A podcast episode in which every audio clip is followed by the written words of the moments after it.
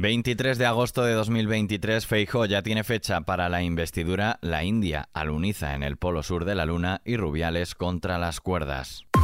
ISFM Noticias con Daniel Relova. La presidenta del Congreso, Francina Armengol, ha anunciado este miércoles las fechas para la sesión de investidura del líder del PP, Alberto Núñez Feijóo.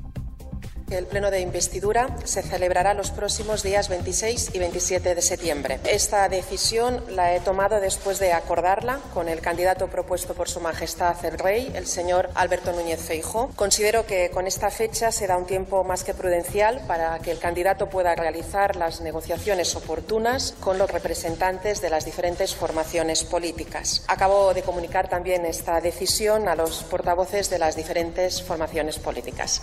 El Pleno comenzará con la exposición por parte de Feijóo del programa político de gobierno con el que solicitará la confianza de la Cámara y en una primera votación necesitará mayoría absoluta, 176 escaños para ser elegido. En caso de no conseguirlo, se celebrará una segunda votación en el que solo requerirá mayoría simple para ser designado presidente. Por ahora Feijóo no tiene apoyos suficientes, el PP contabiliza 172 síes, los de sus 137 diputados diputados, los 33 de Vox y los dos representantes de UPN y Coalición Canaria. Le faltan cuatro votos a favor o cuatro abstenciones para alcanzar esa mayoría. Para armar dicha mayoría, el líder popular tiene ahora por delante 35 días y la secretaria general del partido, Cuca Gamarra, ya ha avisado que hablarán con todos los partidos, salvo con Bildu. Nosotros, eso sí, tenemos una, línea roja clara que es, eh, que es Bildu, por razones obvias que entiende eh, y reconoce y respalda toda la sociedad española y con el resto de las formaciones políticas pues iremos pues, eh, avanzando en esas conversaciones a, a partir de la próxima semana. ¿no? Sí hablarán, por tanto, con Junts per Cat, aunque hay matices entre algunos responsables del PP. El coordinador general, Elías Bendodo, lo ve complicado tras el procés, mientras que el vicesecretario de Acción Institucional, Esteban González Pons, cree que, más allá del procés, representan un partido cuya tradición y legalidad no está en duda. Ha dicho, en todo caso, también Pons ve imposible un acuerdo con el partido de Carles Puigdemont porque el suyo no hará cesiones como las que, a su juicio, sí está dispuesto el secretario general del PSOE, Pedro Sánchez. Desde Esquerra, Laura Vilagrá ha fijado como objetivo prioritario para el gobierno la consecución de una amnistía. Una línea roja ha dicho que la investidura del candidato popular no les interpela, por lo que Esquerra no se reunirá con él. Y el PNV, el portavoz del partido en el Congreso, Aitor Esteban, ha explicado que se reunirá por cortesía, si le llaman, con Feijó, aunque ha insistido en que su partido no participará en combinaciones en las que entre Vox. Por su parte, los socialistas critican a Feijó porque va a bloquear el país durante un mes. El portavoz del partido en el Congreso, Pachi López, ha señalado que la investidura fake de Feijó es la crónica de un fracaso anunciado. Nosotros ya dijimos desde el principio que íbamos a aceptar con normalidad cualquier decisión que adoptara el rey. Ahora bien, esto es evidente que nos aboca a una investidura fake. Es la crónica de un fracaso anunciado, un nuevo fracaso del señor Feijóo, que fracasó en las elecciones porque su objetivo era conseguir una mayoría absoluta con Vox, que fracasó el otro día a la hora de elegir la mesa del Congreso de los Diputados y va a fracasar ahora en esta investidura porque es imposible que consiga los apoyos necesarios para sacarla adelante, como todos los actores políticos ya le han venido diciendo. Pachi López se muestra convencido de que el PP no va a conseguir el apoyo de los cuatro diputados que necesita para sacar adelante la investidura de Fijo, que a su juicio lo único que pretende es dilatar y torpedear todo para llegar a su objetivo, que según él es una repetición electoral. En la misma línea, Sumar ha criticado la pérdida de tiempo que supone celebrar los próximos 26 y 27 de septiembre el debate de investidura del candidato y líder del PP por considerar que será una investidura fracasada.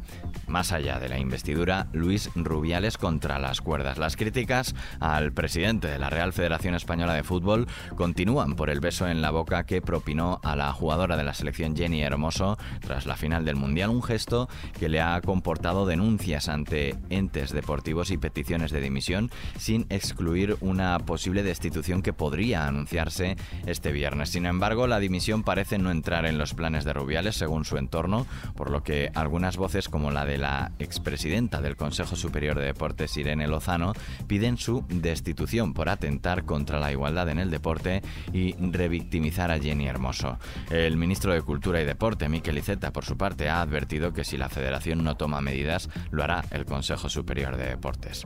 Más noticias destacadas. La misión espacial de la India alunizó con éxito en el polo sur de la Luna tras una compleja maniobra de descenso sobre la superficie de la cara más meridional del satélite nunca antes explorada. Es el cuarto país en lograr alunizar en el satélite, un hito solo logrado por Estados Unidos, Rusia y China.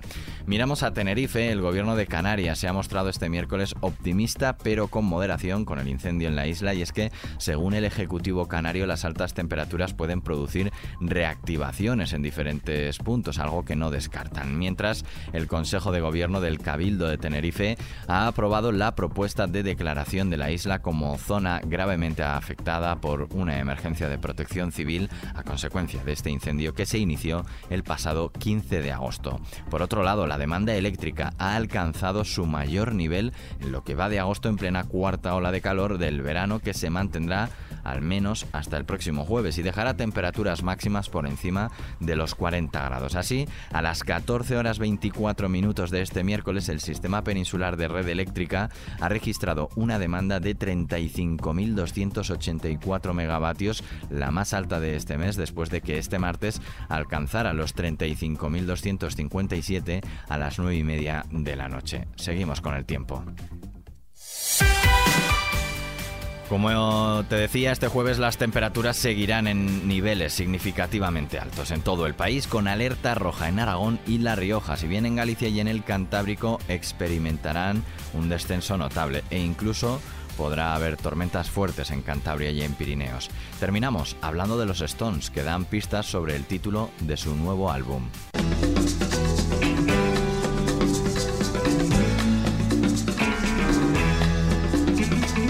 Please allow me to Los Rolling Stones podrían haber revelado cuál será el título de su próximo álbum mediante un anuncio de un negocio ficticio de reparación de cristales publicado en un periódico británico en el que parece que el grupo alude a varios de sus canciones icónicas. El veterano grupo, que perdió a su batería Charlie Watts en agosto de 2021 a los 80 años, no ha confirmado la existencia del que sería su trigésimo primer trabajo de estudio, aunque el citado anuncio contiene al parecer varias pistas medios británicos como la cadena BBC especulan con que el nombre de la empresa ficticia, Hackney Diamonds, podría ser el título de ese nuevo álbum. Hasta aquí el podcast de XFM Noticias con Paula San Pablo en la realización y Daniel Relova quien te habla en la producción. La música y la información, como siempre, siguen en XFM.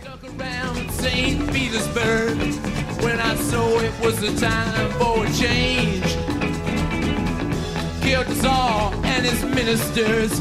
Anastasia screamed in vain.